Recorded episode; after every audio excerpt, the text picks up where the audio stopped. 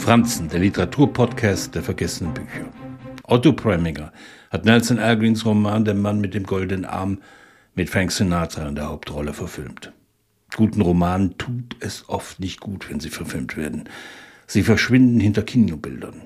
Ganz zu schweigen davon, dass knapp 600 Seiten kaum in ein Drehbuch passen. Frankie Machine ist ein Berufskartenspieler. Seiner Heroinsucht ist er hinter Gittern entkommen und kehrt nach seiner Haftstrafe clean zu seiner Frau Zosch zurück, die nach einem Unfall in einem Rollstuhl sitzt.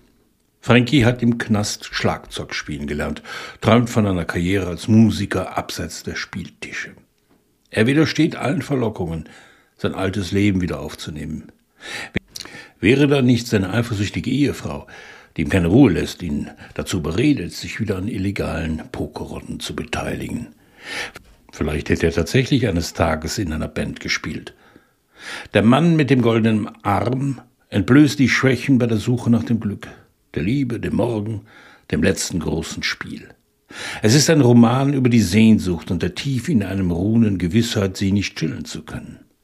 Frieden finden, von Tag zu Tag leben. Frankies Leben ist ein einziges Lavieren.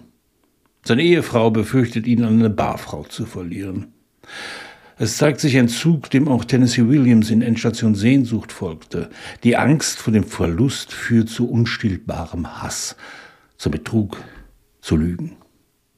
Wer glaubt, dass er nur aus der Haustür zu treten braucht, den nächsten Zug besteigen muss, um ein neues Leben anzufangen, liest bei Algrin, dass das nicht ganz so einfach ist. Auch wenn der Roman ein hoffnungsvolles Ende bereithält, das geradezu Oscar verdächtig scheint. Gleich nach dem Krieg schrieb Ergin den Roman, der so wunderbar in den französischen Existenzialismus passt.